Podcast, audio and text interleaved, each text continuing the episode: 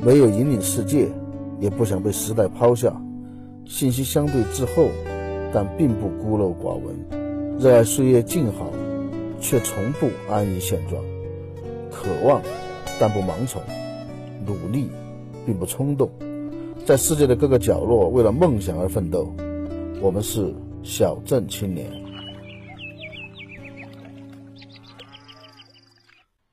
哎小镇青年说的粉丝，大家好啊！应该说听众，不应该说粉丝。呃，欢迎继续来给红贵捧场。上一期我们讲到啊，黄光裕两兄弟终于因为自己的作而锒铛入狱。关于他们的入狱啊，其实坊间有非常多的猜测，里面从什么商战扯到什么政治，各种各样的因素都有啊。呃，你听这些传闻，感觉就像写小说一样。这些猜测绝大多数，应该说全部啊，都没有什么证据去证实，只能当做传闻。至于是不是真的有内幕，那个我也不知道啊。不过我可以说的是，呃，他们确实在资本市场以及公司运作上面以及其他方面，确实是违法犯罪了的，这个是实锤了的，洗不白的。所以他们入狱也是咎由自取。呃，上回我们说到黄光裕入狱之后，国美当时那种良好的那种发展势头啊。繁花着锦，烈火喷油啊！势头戛然而止，大家都认为国美完了，各方势力扑上来会把国美撕成粉碎。可是没有，十几年牢坐下来，黄光裕出狱的时候，他的国美还在，阵地还在，并没有因为他这个大老板缺席而崩盘。所以很多人又说了，就是首富就是首富嘛，他之所以是首富，肯定是有很硬的靠山嘛。呃，这个确实不是啊。他入狱之后的贵人，帮他撑起国美帝国的那个人，恰恰是一个之前大家都忽略了的人，之前躲在他背后的人，他的妻子杜鹃。让我们从他们相识开始讲吧。杜鹃一九七二年生于北京，是一个教师家庭的女儿。她大学毕业于北京科技大学，所以是典型的，呃。不能说白富美啊，但是是一个典型的那种知识分子的那种知性美女，而且长得也很漂亮啊。一九九三年的时候，她在当时的中国银行担任放款专员。什么叫放款专员呢？就是办贷款嘛，办贷负责办理贷款手续的人。而那个时候，黄光裕正好在北京做生意嘛，因为要办理贷款，所以和杜鹃就认识了。那个时候的黄光裕穿一身西装。呃，那个时候流行的西装，大家可以看当时的港片啊，都是要比自己的身材大两圈的那种垮大垮大的西装，梳个大背头，那个是那个年代最时髦的打扮啊。杜鹃回忆说，说这个年轻人讲一口南方普通话，每次来都匆匆忙忙的，而且票据搞得很乱嘛，每次杜鹃都帮着他整理这个票据，要整理很久才能走账。所以有一次杜鹃实在忍不住了，就问他说：“你难道没有一个会计帮你打理吗？” 黄光裕说：“不是没有啊，但是钱的事情我自己跑才放心嘛，不相信会计。”杜鹃当时觉得这小伙子挺实在嘛，顺口就问了句：“你是干啥的？卖电器的，多多指教。”然后就递上来一张名片。几天之后，黄光义又出现在银行了，这一次就不一样了。这次他办完事不走了。缠着杜鹃聊个没完，聊来聊去的，两个人就谈起了恋爱。到一九九六年，他们结了婚，正式的步入了婚姻的殿堂。之前说过啊，黄光裕出生在潮汕的一个穷苦人家，从小靠捡破烂补贴家用，没有什么背景，没有什么资本。在当时，很多人都不理解，为什么他会看上这么一个没有文化、长相一般、个头不高、还一口烟熏大黄牙的人啊。大家可以去找一下黄光裕的照片啊，确实是一口烟熏大黄牙，就是整个人充满着一种暴发户的那种气质。因为杜鹃出生于教师家庭嘛，又毕业于北京科技大学，在中国银行工作啊，这么好的铁饭碗，长得又漂亮，气质、学识、长相都把黄光裕甩出几条街啊。后来他们说，可能是黄光裕的坚韧不拔打动了他，好吧，嗯。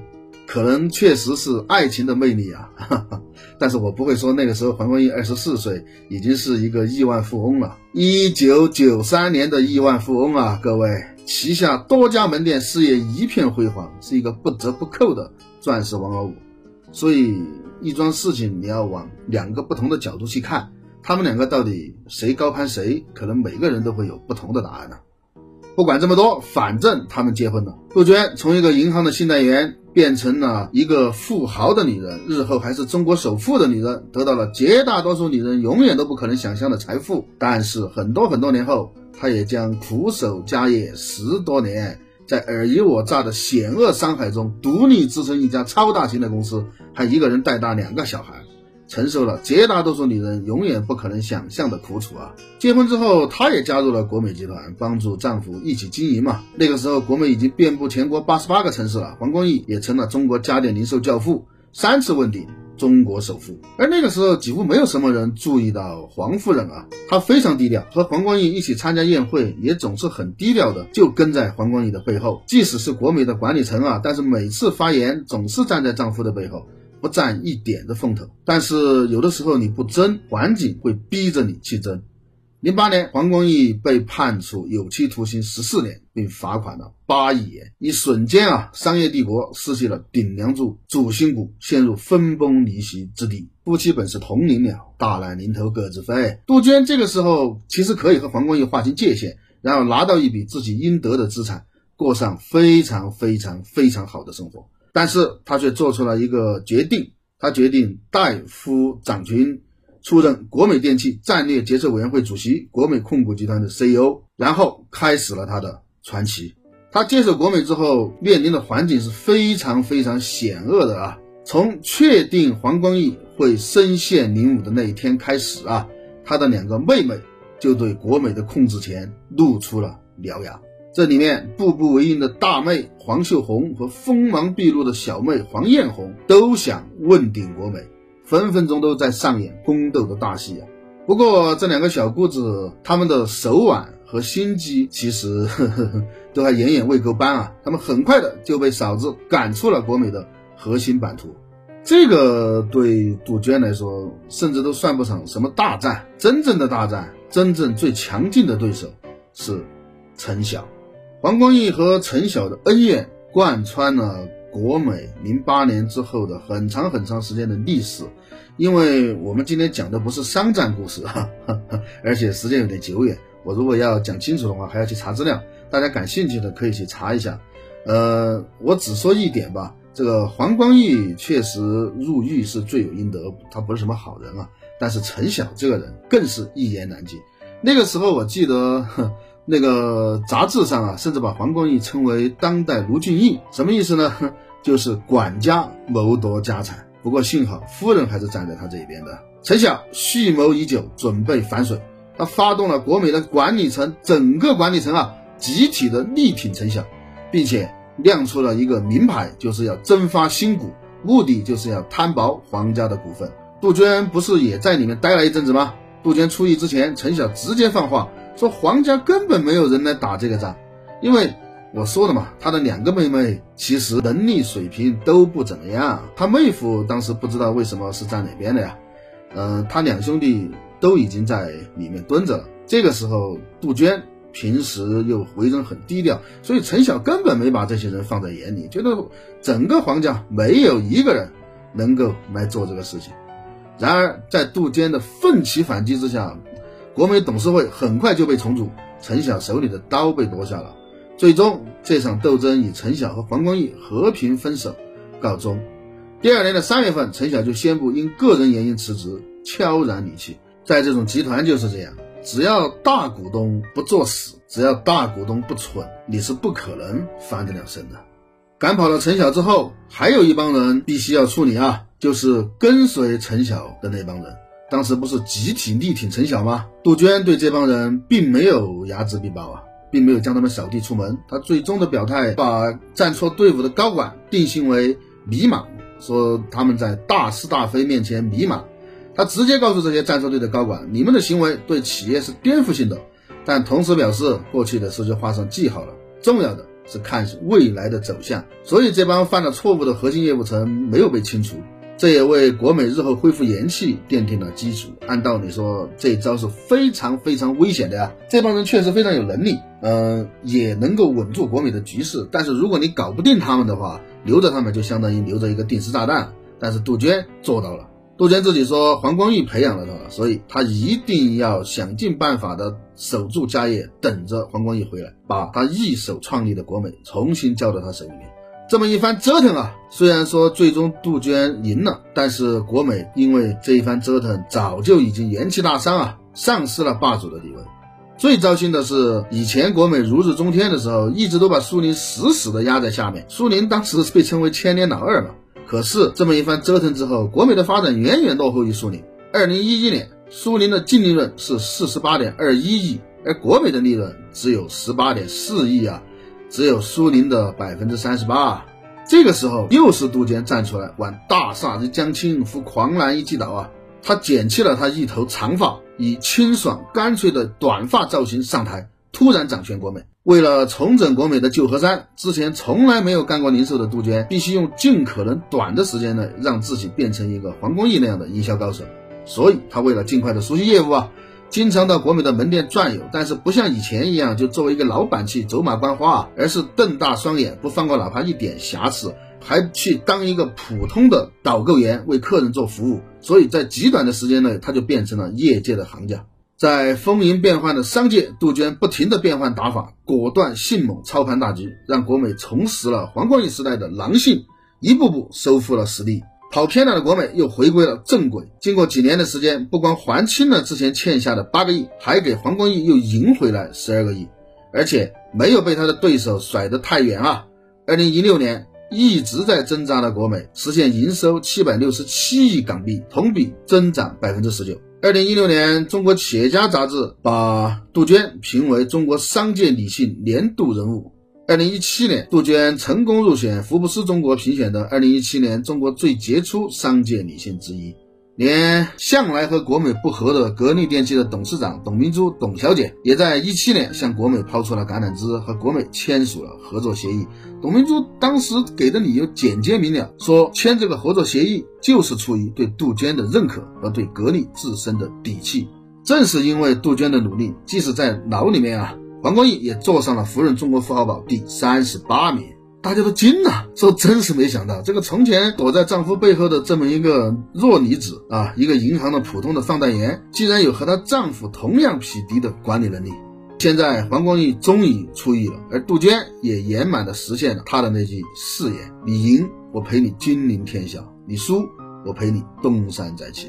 很多很多年啊，人们都爱说一句话，说一个成功的男人背后都站着一个伟大的女人。记住啊。是伟大的女人，而不是美丽的女人，更不是女明星。其实女明星当老婆的那些富豪，往往是事业衰败的前兆，但很多也没衰败，但是呢，嗯，也没有怎么发展。看那个 Facebook 的创始人扎克伯格，是一个标准的富豪吧？他身家七百二十亿美元，但他的老婆论颜值那也是相当普通的，只是论颜值哈。马云马老师，他的老婆叫张英，论外貌也是一个普通人。玻璃大王曹德旺，他的妻子的外貌，客气点说也是普普通通的。当然，很多人会说啊，这是因为他们结婚的时候都还没有成功嘛。他们结婚的时候都还是穷人，那个时候没有什么美女愿意嫁给他们。对，是这个逻辑。可是按这个逻辑，他们有钱了之后，要换掉糟糠之妻，重新找一个美女，其实也很简单啊。说到底，对于成功人士来说，老婆最重要的素质还是在于。忠诚、美色和财富都不稀缺，唯独信任最稀缺。我记得我曾经说过，社会里面三大阶层，高层最看重的就是信任，而信任最好的信任是什么？血缘，其次就是婚姻。其他所有的女人接近你，都可能是冲着你的钱，唯独颜配不可能。想想吧，当年你那么穷，她都愿意嫁给你。杜鹃真是个例外，她嫁给黄光裕的时候，黄光裕已经是亿万富翁了。黄光裕发达的时候，杜鹃选择了相夫教子的生活，心甘情愿做男人背后的无名英雄，陪伴孩子的成长。当黄光裕遭遇重大打击的时候，杜鹃也能靠自己的力量，笃定自己的想法，坚韧不拔地撑起一片天。黄光裕在狱中说：“国美有你在，我放心。”杜鹃说：“没事儿，你出狱时，我给你一个更好的国美。”这大概是比我爱你还要动人的情话了吧。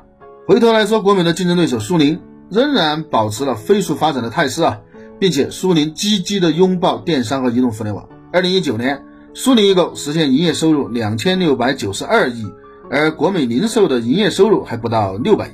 和在互联网上成长起来的京东相比，国美更是只有其十分之一啊！京东二零一九年营收是五千七百六十九亿。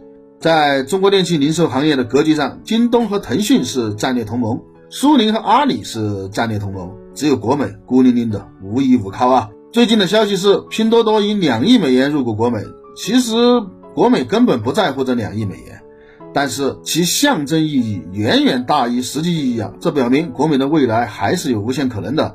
如果能和电商的新贵拼多多深度合作，国美或许还能再翻身。目前，黄光裕和家庭在福布斯富豪榜上以十六亿美元的财产排名全球第一千六百一十三名。但是对于他这样的人来说，还有多少隐形财产没有露出来？谁知道啊？黄光裕出生在赤贫之家，从小在物质上和精神上都备受生活之苦。但是从十六岁辍学从商以来，快速的崛起，直到在中国民营企业家中登顶首富，其经历不可谓不传奇啊。但是他们却总是游走在法律的边缘，甚至不惜铤而走险，以身试法。以至于三番两次的进去，最终搞得一关十几年，又不得不令人扼腕叹息啊！黄光裕和他哥哥身上的那种要想尽一切办法用最快的速度赚最多的钱的强烈意愿，可能很少有人能和他相比。这种意愿既来自于潮汕地区悠久的从商传统，也来自于父母两边家族的遗传，更来自于信奉天主教的母亲的不断的灌输啊！这既是他们能够攀上财富之巅的关键原因，也是让他们受尽磨难的关键原因。令人印象深刻的是，从1985年第一次走出家门做生意开始，兄弟二人屡次被抓，却依然不改其心，不坠其志，依然挺立在富豪榜上啊！这也是中国现代经商历史上极其罕见的案例。不可否认，他们两兄弟的起家充满着那一代企业家不可避免的原罪，这一点可以说是时代的悲哀，也许怪不到他们的身上。但是后来公司做大之后的种种灰色甚至黑色的操作，大部分却可以归因于他们希望走捷径，要搞就搞大的。屡次被抓，只能说咎由自取。和他同时崛起的企业家里面，同样也做过零售和地产的王石，后来专营地产顺利退休；同样做家电零售的张近东，专心致志搞家电，平安的成就了苏宁帝国。可惜的是，这些人的耐心和专注，黄光裕学不会，可能也不屑于去学。他在公海赌钱，一输就是几亿，并不是偶然。实际上，他做公司的很多路数和赌博很像，只不过他是在跟有关部门以及自己的命运赌博。赢了走上人生巅峰，输了把自己也赔进去。他曾经赢过，也曾经输过，赢得很风光，也输得很惨。但是对一个赌徒而言，只要不下牌桌，就永远都会认为自己还有翻盘的机会。也许对黄光裕来说啊，十二年的狱中生活只不过是暂时的蛰伏而已。价值百亿的鹏润大厦还是他的，年营收近六百亿的国美公司还是他的，苦苦支撑十二年的杜鹃也还是他的。从他每次出狱的传闻引起的市场和舆论反应来看啊，市场依然对他怀有很大的期待。那一天，北京商报公布他已出狱的消息之后，国美系公司的股价马上就狂涨。国美零售大涨百分之二十，ST 美讯、中关村科技涨停，所以重回自由的黄光裕随时有可能再上牌桌，赢了继续创造他的辉煌，输了继续领受他的罪罚。不管怎么样，他都会再战江湖，掀起新的波澜啊！让我们一边吃瓜一边拭目以待吧。这期就到这儿，本期为大家带来的歌曲。也是电视剧《潮州家族》的歌曲啊，是一首插曲，也是张学友唱的，但是却是大大的有名啊！大家应该都在卡拉 OK 唱过，至少是听过吧？这首歌就是《爱和承诺》。好，呃，您如果对我们的节目感兴趣，可以加红贵的私人微信 xzqnhg，就是小镇青年红贵的拼音首字母，没有说啊，小镇青年红贵的拼音首字母。您也可以到我们的官方微博“小镇青年书记”找到我们。当然，我们也非常高兴的看到您能够在节目后方留言。感谢大家的收听，我们下次再见。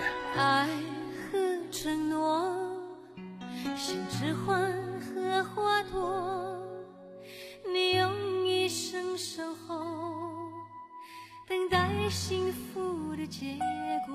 不能让爱沉默，在思念世界探索。当惊觉岁月蹉跎，你回头再望着我，你的心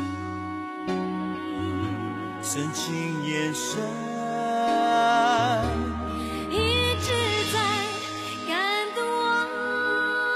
再一次拥抱着我。你是来世也许的选择，是我幸运最深的寄托。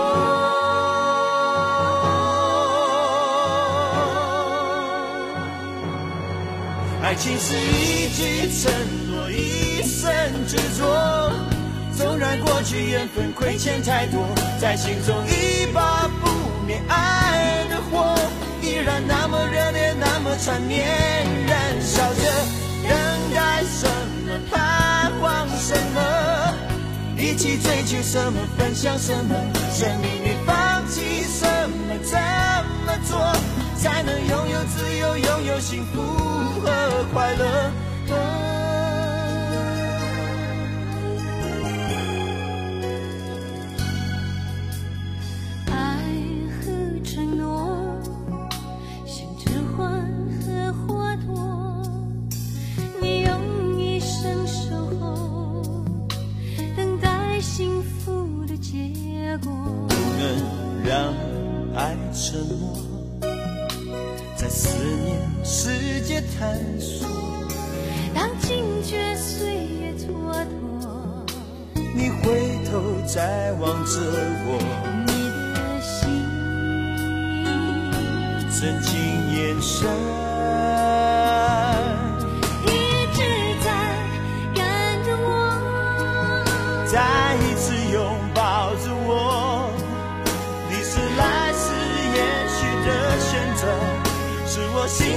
运最深的寄托。